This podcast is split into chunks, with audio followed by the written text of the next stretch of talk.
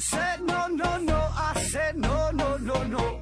You say take me home, I said no, Perignon. You said no no no, I said no no no no, no no no no.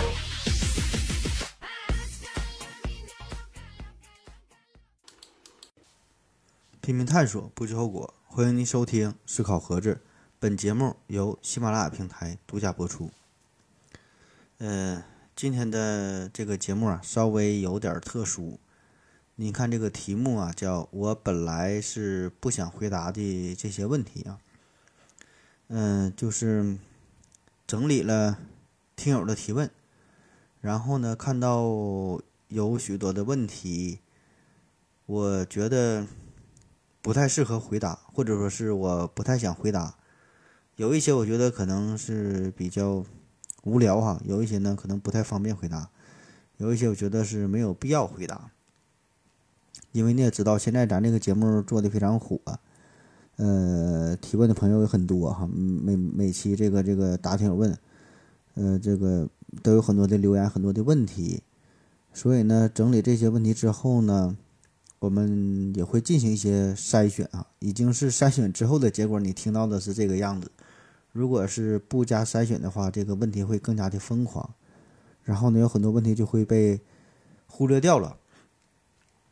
本来就忽略掉了啊，但是我觉得忽略掉呢，那不如呢就把这些问题啊，咱也整理一下哈，也也也也把这些集合在一起，做这么一期节目，也水一期啊。所以呢，这期节目听起来你可可能比较闹心啊，可能比较闹心，也不催眠，也没有意思，没有什么科学精神哈、就是个闹心。嗯、所以温馨提示大家一下，这个这个你你你现在退出，现在关掉这个节目还来来得及啊。下面就要回答这些我本来不想回答的这些问题了。你一听这个问题就就可有意思了。下面正式开整。第一个问题，丑角六五提问说：“盒子老师，听你的节目好久了，但是还是不知道提问是不是在这里。你看，就这种，他就就搁哪问他都不知道，上那会儿完事儿就不知道是不是在这提问啊。不管怎样吧，我就在这里提一下问题，说太阳运动的速度是二百四十千米每秒，旅行者一号呢是嗯十七千米每秒。那如果他们是相反飞行的话，他们的距离到底是怎么算的？它飞行了二百一十六亿千米，有没有算上太阳飞行的距离？就算他们飞行的方向有夹角，我就想知道他们的距离是吧？两个速度都算上了吗？嗯、我不知道您各位是否听懂了这个问题啊？反正我是似懂非懂啊，就没太理解啊。大致好像是懂了，但一想又是又又没太懂，就就就这玩意儿问的。我个人感觉吧，他说这个旅行者一号嘛，就是远离地球越飞越远，要说飞出太阳系了，对吧？但是说呢，在它飞出太阳系之前呢，它一直是在太阳系里边，所以呢，它仍然会受到太阳引力的影响。所以这里边，我觉得它飞行的速度与太阳本身运动的速度是没有任何关系的啊。反正我是这么理解的哈，我我不知道我说的对不对，也不知道我说的这个东西跟你这个问题是否有关啊，因为确实看不懂。下一个问题，闷骚的刘大哥提问，你看这名儿给你起的，闷骚的刘大哥提问说：“盒子你好，这秋日是谁哈？每期都有他，是不是你的小号？自问自答，希望下期解释一下。”嗯，这个事儿，这个这很多朋友都问过，说这个这秋日是不是我小号的事儿？这个我我个人认为我还不至于无聊到这种地步哈，除非我是精神分裂了，我的另外一个性人格在回答，在这个在在提问哈，我可能我还不知道哈。起码呢，以我目前的感觉来说呢，我这个现在每期问题都挺多的，基本这一期就答听问征集的问题得干到四百多条留言，所以呢。一个月来回答这个问题，基本都回答不完哈，有的时候延迟得到两个月，所以暂时咱还不需要自问自答整个什么炒作这个事儿啊，就是各位这正常的提问是已经我有点应接不暇了哈，所以还不至于无聊到这种地步。而且你看这这秋日他问那些问题问的，这我我我也不能说太狠的话哈，就就那玩意儿就那逼玩意儿问的，档次稍微低点儿啊。下一个问题，M R T O M 杠 N S 提问说：盒子你好，我上学的时候啊，曾经的把一个卷笔刀的刀片儿。呃，吞到了，吞到呃含到嘴里玩，不小心咽下去了，呃，没跟爸妈说。之后呢，我一直觉得呀，自己随时都会嗝屁了。到目前呢，到目前已经是过去了三十多年，体检的没发现体内有刀片儿啊，那个刀片儿会哪里去呢了？是不是，是不是被吸收造血了？然后下边有一位叫李必刀的朋友回答他说。可能是胃酸腐蚀掉了啊，或者呢，可能你记错了。这这行，下一个问题，完美哥哥提问说：何子大神，现在呀，我们国家与西方列强之间的贸易摩擦是越来越多，呃，这中间的政治经济因素都有啊。如果突然因为矛盾加剧，停止互相的贸易往来，你能从经济角度来分析一下未来十年中国经济和西方经济？各自会遭遇什么问题吗？你看你这个问的这个这个这个档次哈，说这个中国和西方的贸易摩擦，然后未来十年的发展啊，经济的预测啊，这个问题这就属于非常宏大的问题了。你这玩意儿写一篇博士论文哈，你出一本书那都行了。那从经济的角度哈。从纯经济的角度来分析一下，说未来十年，呃，中国经济和西方经济会遭遇什么什么什么问题啊？我觉得这个西方会遭遇很多的问题啊，他们很快就活不下去了，都会灭国了。而我们呢，不会有任何问题。我们我们国家这么伟大，我们会蓬勃发展，我们会屹立于世界强国之林。万恶的资本主义社会，他们很快就会完蛋的。下一个问题，普通美女柚子露啊提问说：何总好，请问怎样能怎样得到您这样的男人？像您这样的男人有什么举止、外貌、爱好上的特征？是不是早早的傍上了富婆，名花有主了呢？你这问，你这都不不太了解哈。他富婆，我就一直我就找富婆，一直没这不没找着富婆呢吗？要能找着富婆，我还做什么节目？我就我就早就我我就走了哈。所以，如果您各位哈有富婆联系的方式啊，或者您就是富婆啊，可以在节目节目下方直接给我留言哈。呃，要求也并不高哈，固定资产五千万，呃三呃一一千万，嗯五百嗯一百万就行吧。咱要求不高啊，就是就就就就富婆就差不多就行啊，能能看上我就行，我还有什么要求？还什么外貌？下一个问题。Loud Prim 提问说：“何子老师，麻烦啊，想问问这个双缝干涉实验真的那么神奇吗？有的主播说呀，那叫一个神，你看与不看，结果呢那就不同，仿佛粒子是上帝的视角。但是呢，也有主播说这个呀，它就是一个比喻，其实我们没有办法探测单个粒子。呃，那这个最为神奇的实验到底是怎么样的过程和结论呢？谢谢。”下面呢，李必刀帮着回答他，他就说这个，因为没法发射单个光子，所以这个实验用单个电子来代替啊。也有人用足球膝试过，也是可以表现出粒子性和波动性。霍金曾经建议用病毒来试试，但是没有人做过这个实验。嗯，下边有他又补充说，应该是单电子双缝干涉实验。说这个双缝干涉这个事儿啊。这个不久之前咱们专门聊过一个系列，就与这个话题有关，讲的是，呃，量子自杀啊，还有这个波尔兹曼大脑啊等等的都提过了双缝干涉实验，你可以回听一下啊。如果你听不懂的话，你可以多听几遍啊，听一听你就觉得你自己真的听不懂了。下一个问题，李必刀提问说：“你好，老何啊，我发现呐，节目的序号啊都是数数，你看这听众很厉害的，发现了这个小规律。”说，如果有一天的节目更新太多了，超过了我们已知的最大数数后怎么办呢？我查了一下，已知最大的数数是二的七七二三二九一七次幂啊减一啊。如果到了这一天，咱们公司会不会租用量子计算机来计算下一个数数的？谢谢谢回答。说咱节目序号这个事儿哈，咱节目序号有个特点就是，基本都是素数啊，也叫质数，偶尔呢会有一些合数啊。为啥会有合数呢？啊，随机哈，都是随机事件呢，没有什么为啥，就随便编的这个数啊，大致上都是素数。那么这个素数，首先咱知道素数是有无穷多个，对吧？这个是已经被证明的啊，早就被证明了，素数是有无穷多个。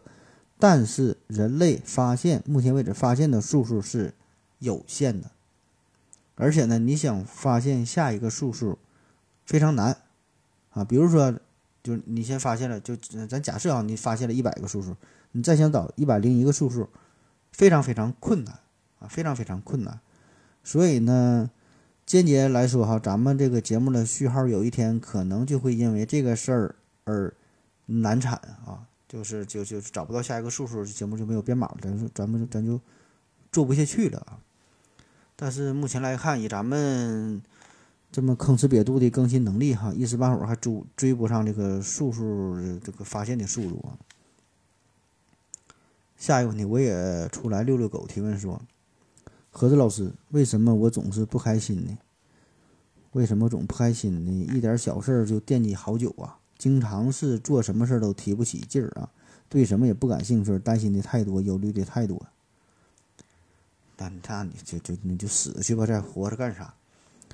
你这不开心啊？怎么提不起精神？这个，呃，有一个非常专业的心理学名词哈，叫穷啊和懒啊，无非就是穷又穷又懒呗。那你想一想，你所有问题的根源是不是都是因为没有钱，对吧？如果你有钱了，你就不这样了；如果你不懒的话，你也不会这样了啊。所以你这你这事儿就非常正常哈。但凡是个人，都是你这种都是那种心理。下一个问题，思考电子提问说：何子啊，说说所谓的热气儿啊，上火，呃，吃多了某些饼干或者某些油炸食品呐，容易长痘痘，这是咋回事儿啊？嗯，热气上火这个。很多朋友都问过我这个关于什么上火呀、肾虚呀，还有什么什么这些词儿啊。嗯，这并不是不想回答你啊，就是说你这个咱得先定义一下啊。咱谈论一个问题的时候，起码有一个基础的定义，就是有一个划分一个界限，有一个范围。就您先解释一下啊，你说啥叫上火？啥叫热？什么热气儿？啥叫肾虚？就是，起码你说一下你的解释啊，咱不用说一个公共的、大伙儿都接受的、公认的一个解释，就你说说你的理解是啥，对吧？因为你说的这个词儿啊，你的理解和我的理解可能会有很大的差异，所以呢，这个问题这很难回答你，对吧？咱先把这个定义说明白，然后呢，这就会涉及涉及到中医这个事儿，对吧？咱咱呃一直都在回避中医这个话题哈，因为。首先，这个话题很大；其次呢，这个确实很有争议。再有呢，就是本身，嗯，我是学西医的哈，对于中医不是特别懂啊，所以呢，这个问题，嗯，尽量就不说啊，因为说完也没没有什么意义，对吧？大伙儿就是吵来吵去的，对吧？反正我认为吧，就是你这个一套理论，一套理论哈，要在它的框架之内啊，能够自圆其说，它能够自洽，逻辑上自自己能解释自己，OK，这就足够了啊，这就是一个很好的理论。啊，不管是中国的、外国的、当今的、现代的，这么一套自洽的理论，就是一个好的理论。所以呢，你说的什么热气儿啊、上火呀、长痘啊，这个啊，它如果是一个理论体系内的这些名词，那么您用自己的理论、用自己的这这个这个道理啊，解释这些表现啊，那就是。OK，很好的理论哈，但是说我并不了解这个理论，所以我没法给你解释啊。你说的都是这个理论之内专有的名词啊，不知道我解释明白这个这这个这个事儿没啊？下一个问题啊，请问盒子，北方的空气质量问题多久可以得到改善啊？这个你看这个问题问的就咋说哈？北方的空气质量问题多久可以得到改善？首先，你说这个空气质量，你指的是哪方面？什么叫做空气质量，对吧？然后说你得到改善，你想改善到什么程度？啊，你说是具体的沙尘暴啊，还是里边的这个什么雾霾呀，还是说某种颗粒的含量啊，还是具体的哪个指标啊？完，你想改善到多少啊？对吧？然后你说北方地区是多大的范围呀？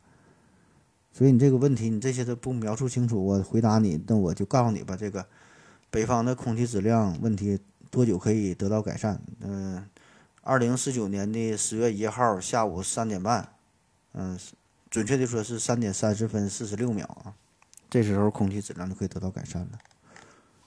下一个问题，这球日提问说，自己下班回到住所后啊，便感到很累啊，想躺着。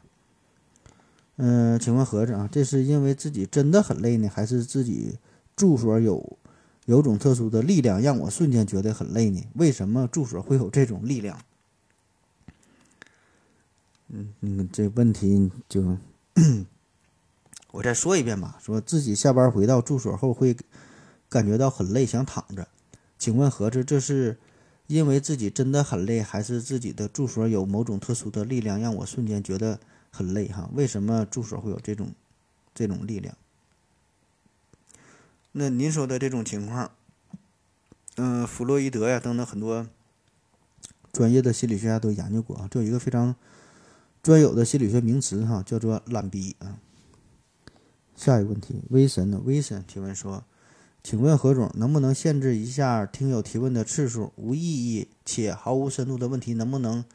别回答了啊！特别是有个听友叫这秋日，真的是烦死他了啊！这我真不是刻意去安排啊，这俩问题连一起了。这刚说完这个事儿，嗯，首先啊，你你这个提议确实很好啊，就是说，咱这提问的人，嗯，档次、水平、个人的阅历，对吧？他的知识水平不一样，所以呢，问出的问题呢。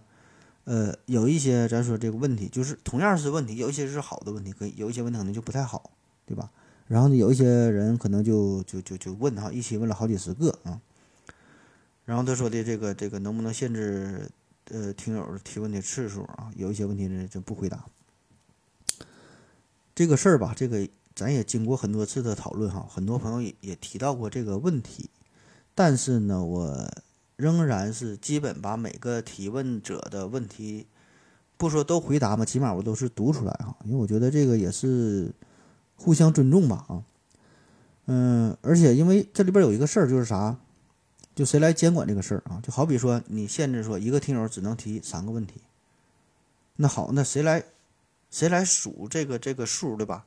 你你你你能帮我去数说每个人问三个问题吗？对吧？你你你去。监管这个事儿吧，又要付出一定的时间，所以呢，有这个时间，我莫不如把他这个问题，我就给你回答一下。再有呢，如果真的有人想要去问这些问题，他完全可以换个小号再来问，对吧？这个事儿也不难。所以呢，这个问题它总有一些破解的办法。再者说呢，就是关于一个问题是否有深度、是否有意义啊，这也是一个主观性很强的一个判断，就是任何一个问题。提问者他一定会觉得，嗯，他还很想知道这个问题的答案，他觉得还是有意义的。然后呢，作为其他的听众来听到这个问题之后，有些人觉得这个问题很无聊哈，有的有有些人觉得，哎，这个问题挺有意思，哎，说到我心坎里了，我也想知道。所以呢，这些问题的好与坏吧，也没法给出一个完全公正的、客观的、科学的一个判断。对吧？就是你说哪个问题是好问题，哪个是不好的问题，很难，对吧？所以这个判断啊，只能说，如果让我来判断的话，那就是以主播的个人的观点来来取舍。所以呢，这样的话，对于听友来说，可能也是一种不公平啊。所以最后我们选择的办法，就是把所有的问题都回答啊。当然，有一些特别烂的问题，可能我们会总结在一起，放在像这样的一期节目。以后我觉得这样的节目还得多做啊，就是。叫本来不想回答的问题，以后呢，我觉得还要还要起名叫，嗯，这些很二逼的问题哈，就或者是说，不能再说了，再说有点侮辱听友了哈，你们该取关了。下一个问题啊，小绿五提问说，何总有时间有时间，请讲一讲依据双缝干涉实验设计的隐身实验的结果和金字塔考古遥控机器人进入金字塔推开内部小门的最新发现，谢谢。啊，说了两个事儿哈，一个是双缝干涉实验的隐身实验，还有一个什么金字塔考古遥控机器人啊，嗯，行啊，有有空给你讲。下一个问题，DGYP 提问说：何子你好，长太长太帅了，总招人总招别的男生嫉妒，该怎么办？长太帅总招别的男生，我首先我想问一下，你是男的还是女的哈？如果你是女的的话，嗯，那咱私下咱联系哈。如果你是男的的话，我认识一个卖硫酸的朋友，我可以帮助你解决这个问题。下一个问题，听友三幺幺六二二零六六提问说：何子老师你好，呃，听朋友推荐啊，觉得觉得你的节目啊，我也很喜欢啊。问个问题，都说呢，呃，现在这个远离股市啊，要远离股市，说这个人为的因素太多了。我前两天呢看到中信出版社集团的《逻辑思维》啊，这本书里边有一段话说，二零一三年。诺贝尔经济学奖的三位经济学家当中，有两位是因为证明了股票和债券市场本身是理性且具有准确规律而获奖。股票和债券总是在他们被出售的特定时刻体现出他们的价值，因此人们试图操控市场是不可能的啊！我就很怀疑，请老师分析一下。呃，你这个事儿，嗯。我也听过哈，就二零一三年诺贝尔奖经济学奖这个事儿啊，呃，研究股票、研究债券啊，你说这个什么规律性？嗯，咱明确一点啊，就是他研究研究的这个股票市场是哪个国家的股票市场？是美国的、是英国的、是中国的、是日本的、是德国的、是是哪个国家的股票市场？因为每个国家的股票和债券市场，每个国家的这个。经济的格局会有很大的不同，背后有很多因素在影响，对吧？所以说他研究说有这个规律性，是不是只针对于某个特殊的市场？它这种规律性是否是放之于整个世界皆准啊？比如说他只是研究的美国市场，那么美国市场的这个债券的这个模式是否推广可以推广到？咱们中国，这个是需要打问号的，对吧？因为国与国之间，整个国家经济、政治、人文、社会会有很大很大的差别，所以你单纯一个股票市场、债券市场的这一个模型，啊，是否就可以完全的复制到应用到另外一个国家？这个是我们应该打问号的地方，对吧？所以说。咱这里提到的哈，你说这个远离股市，多半呢是我们国内的人，对吧？国内玩股票的人这么说的，它是针对于咱们中国市场啊。而你提到的这个获得诺奖这个事儿，这是不是中国市场？我并不知道哈。我觉得更大可能它是研究的是外国市场。中国的这个股票市场，在这个整个数学领域来说，应该是最难的了吧，对吧？你还想找到中国市场的规律哈？这个。图样素涂三炮了啊！而且咱说这个，不知道说这句话能不能这期节目被下架哈？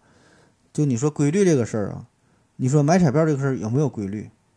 按理说买彩票是最没规律的事儿，对吧？这个是完全随机的行为，但是结果呢，有人的地方必然会有江湖，有人的地方必然会有背后在背后有人在操纵，对吧？买彩票中奖这事儿都能操纵，何况一个小小的股票市场啊？so easy，想操控你，so easy，你们你们这帮韭菜啊！下一个问题，这球是提问说，自己呀每天都被强制宣传的政治新闻搞得心烦，内心烦躁，请问何志自己要如何避开这类宣传？宣传又都会怎样的影响个人？那你这就属于。自己跟自己过不去了啊！你说什么被什么强制的政治新闻搞得什么内心烦躁？你这个得到的这些信息是从哪得到的呢？对吧？你你获取的信息方式是啥？是看电视啊，听广播、听新闻呐，看报纸啊，还是手机刷的新闻、刷的头条啊？对吧？你把你所有的获取这些信息的渠道都给屏蔽掉，那你不就 OK 了吗？不就没人烦你了吗？也没人拿着枪让你去听、让你去看这些东西。下一个问题，摸你就是兔子啊。说何志老师你好，嗯，我想问问，为什么中国移动的套餐呢不能改低价格？消费者不应该有自由选择的权利吗？有存在低消费套餐却不让改，而且呢，有时还经常变相的被提高套餐消费。作为老百姓，好无奈啊！就没有他们就没有他们办法了吗？什么意思？反正就是说他这个说中国移动消费这个事儿啊。嗯，首先说这个消费者是否有自由选择的权利？哈，当然有啊，你当然有自由选择的权利。你的权利就是可以选择用，可以选择不用，可以选择移动，可以选择电信，可以选择联通，这些都是你选择的权利，对吧？但是说你想选择从一个套餐改为另一个套餐，啊，嗯，那不好意思啊，这个权利你没有，因为人家没拿着枪逼着你去用我们的这个套餐，没让你非得用我们这个电话卡，对吧？所以说你有权利用，有权利不用，对吧？你。在你选择用的情况下，咱们再研究说你用哪个，对吧？所以说这个权利我觉得没啥可说的，没啥可说的。人家这个公司就是这么规定的，你爱用不用呗。下一个问题，嗯，他说我想问一下何总哈，为什么以前几个人都可以整出整出行业领先的汽车或摩托车啊，而现在为什么一个企业甚至一个国家的价值都难有突破？哈，这是为什么？啊，他说这是过去，就是在这个汽车呀、摩托车呀刚刚出现，也就是大约一百年前左右，或者二战之后，对吧？这个呃，汽车、摩托车啊，这这这这些这些产品，机械产品，嗯，蓬勃的发展，对吧？可能几个人就是整了一个公司，然后最后呢，成为了一个世界型的、世界级别的一个大的企业啊。现在就是很难了，对吧？很难，呃，你说靠几个人啊，拿点钱。想做出一个技术的突破啊，成立一个公司很难。我觉得这个就是科技的科技方面的叫低垂的果实嘛，对吧？这种效应，低垂的果实，嗯，早就被摘干净了。你越往上边走，这些果实就越难以触碰。那摘果子一样，低的地方很好摘，一个人就能摘；越往上越越高的地方得爬梯子，很多人配合也摘不到。也不只是汽车、摩托车。你看，几乎所有的与科技相关的这些领域也都差不多。刚开始的时候，可能一个人单干，几个人合伙，一个小作坊就能做出一个世界品牌。那当这个技术成熟之后，瓶颈开始出现，然后呢，就很难去突破这个瓶颈，对吧？你就很难再呃成为打造出一个什么什么国际知名的企业了，就就很难了，对吧？就滴水的果实嘛。下一个问题，这秋日提问说：“请问何子，中国社会啊，是不是自古便有，呃，贫富差距很大啊？如此呢，才有了说有财不外露的这个这个警警言。贫富差距啊，嗯，中国这这个贫富差距这个事儿，我想，嗯，中国自古以来就有的吧，很正常。以咱们了解的这个历史，不论不论是看一些小说啊，看一些电视剧啊，都知道。”那古代保证是贫富差距也很大，对吧？要不然也不可能有这个农民起义的爆发。咱咱奔理儿想嘛，但凡是这日子还过得去的话，谁也不想闹事儿，对吧？所以你看看一个朝代的更迭，不都是吗？到最后，呃，赋税收税越来越重，农民呢，你说累死累活的，最后连饭都吃不上。上面的当官的这些作威作福，最后不就暴动，对吧？所以这贫富贫富差距一定是非常大。啊，那孔子也早就说过，叫不患贫患不安，不患寡患不均。不均的意思就是啥？贫富差距嘛，对吧？有的人有钱，有的人没钱，就说大伙儿都穷无所谓啊，咱都穷，同甘共苦，OK 可以。但是你你有穷有富，这事儿这个咱就得是唠扯唠扯了，对吧？实在不行，咱就他妈干革命，对吧？嗯，当然那个时候也并没有。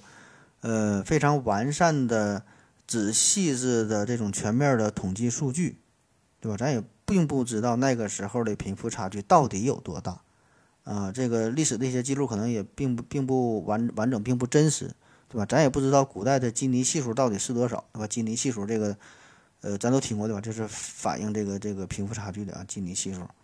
当然了，现在这是多少呢？我们呃也并不知道，或者说是。很多人并不相信中国现在公布出来的这个基尼系数，很多人都说这个中国基尼系数造假，对吧？然后呢，也有很多说中国的基尼系数，就就就这这个指标已经不再适合于中国的国情了啊！当然，这个咱也不太懂啊，咱咱咱瞎说哈，不能往下唠了。下一个问题，北方男人 SUV 提问说：“请问为什么头发洗过之后就容易定型，干了呢也可以保持住，而干头发呢就很难直接固定为一个形状？”那你说这个跟我正好相反呢？我没洗头的时候，我感觉我头发黏糊糊的。我才更容易定型。下一个问题，Liz Nail 提问说：“请问何总啊，同时改造金星、火星大气的可能性，用机器人啊在金星上采集并压缩封装温室气体，再定期发射到火星上，实现降低金星的温度，提高火星的温度。此类改造工程是否有可行性？”你看人这个这个这个眼光放的多么的多么的宽广啊！站的高度多高啊？要用这个金星，金星上的气体完整到这个火星上。你要说可行性吧，你要说没有的话吧，这我有点打击你哈。有确实有，这个你你你研究一下啊，你你整一下，我感觉工程量反稍微是大点儿。下一个问题，纸飞帅提问说：为什么别人可以在评论区发图片发视频，而我只能打字儿？嗯，这个你先把自己诺基亚手机换一下啊。你换一个，换一个华为鸿蒙系统啊！你试试啊。要还不行的话呢，你找我哈，我给你开一个超级会员，你给我发个八十八块钱的红包哈，我给你整个超级会员功能，你想发啥都行。下一个问题，这秋日提问说，请问盒子，呃，因为缺乏经济能力而不敢呐去和异性谈恋爱，该怎么办啊？等有钱了再去谈嘛？下面有人帮着回复说。试试调整自己的想法，异性啊，可能没有在挑剔你的财力，而是在挑剔你的外貌啊。这这是我说的，说异性可能没有在挑剔你的财力，而是在挑剔你的性格。（括弧哈，我也没有恶意，我本人就是这么考虑的自己的问题。）啊，下边还有人说的啊，你试试可以跟同性谈一谈嘛。还有人说的，挣钱才是王道。啊，这就是祝你好运吧。下一个问题，思考电子提问说：“盒子以前有没有聊过安利这个玩意儿？哈，没有的话，能不能你谈谈你对它的理解？”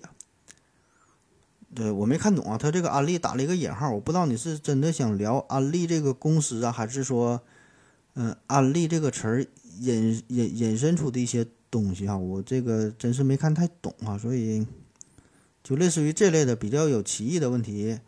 呃，希望您各位稍加解释，或者说你你你说的明白一点啊。这个，嗯，反正可能我理解能力也差。下一个问题，冰点小猫提问说：如果人类向太空当中以最大功率进行无线电广播，那么人类最敏感、最灵敏的接收设备，呃，放多远还能收到这个信号？假设两者是相对的，我指的是目前功率最大的无线电发射设备啊。谢谢何总。这玩意儿。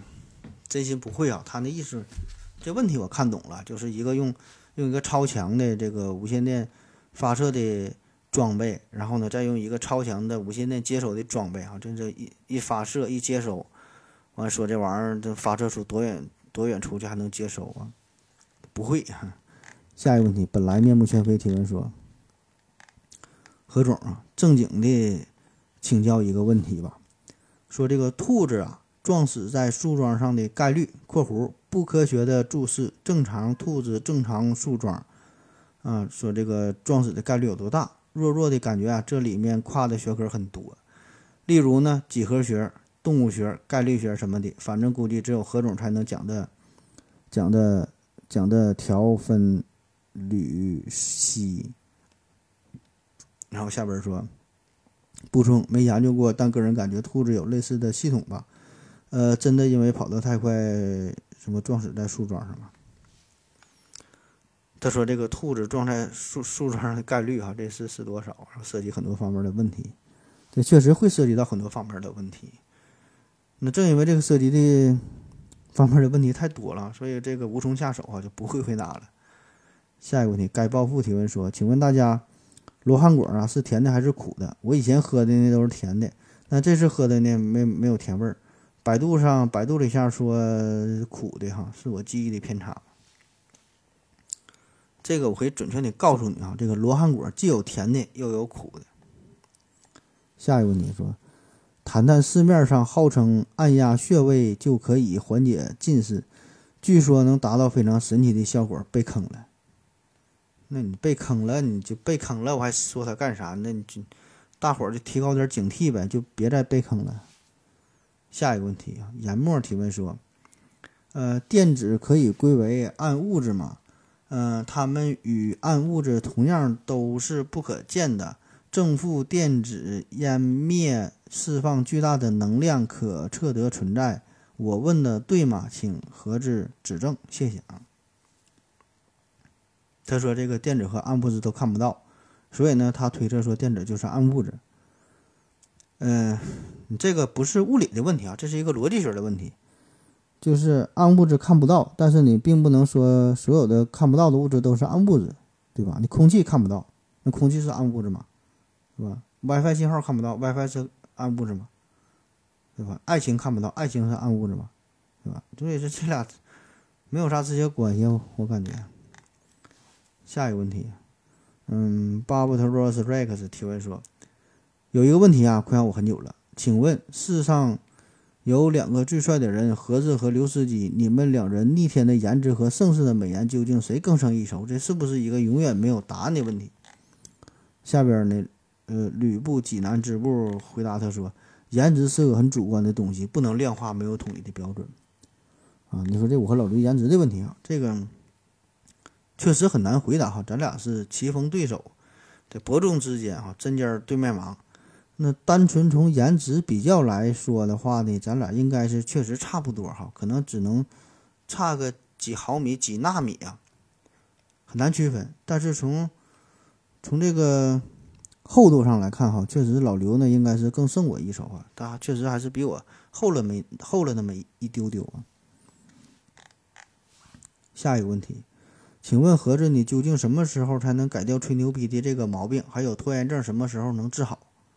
啊，总有人说我吹牛逼啊，这个真没啥可吹的。咱们一直都是保持着一种非常谦虚、谨慎、团结、紧张、严肃、活泼的态度啊，非常认真的来做节目，保持着高度的科学精神。那至于拖延症这个事儿啊，我也一直都在治疗当中啊。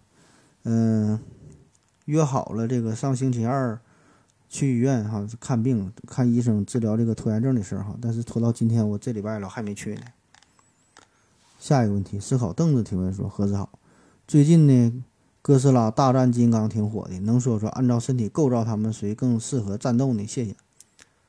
啊，你问这个问题的时候，这个电影估计是已经下架了哈。这个哥斯拉大战金刚，你这玩意这电影没看过。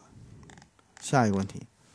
吴彦祖的小号提问说：“何子老师啊，请问呢，如果妖怪吃了唐僧的一块脚皮，哈，会长生不老吗？”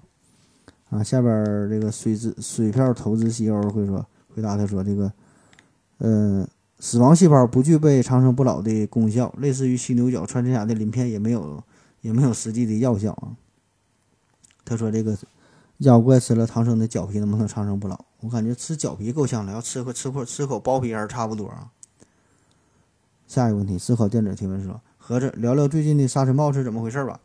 你看这个都是时效性很强的问题啊。之前有一阵沙尘暴很猛烈哈，特别是北京啊，现在好像已经过去这个事儿了。沙尘暴这玩意儿没啥可聊的，这不就是一种天气现象呗？就是大风啊，然后卷着各种这个这个沙尘的物质卷入到了空中，然后空气浑浊，你就你就看不见了呗啊。行，聊完了啊。”感谢您各位的收听啊！谁要能听到最后的话，这期节目都能听完，那你挺厉害啊！那你真是铁粉啊！如果你听到了最后哈，您最后留言说一句哈，刘司机真帅，嗯，好了，感谢您各位的收听，谢谢大家，再见。如果您也想提问的话，请在喜马拉雅平台搜索西西弗斯 FM。在最新一期的节目下方留言即可，欢迎您的参与。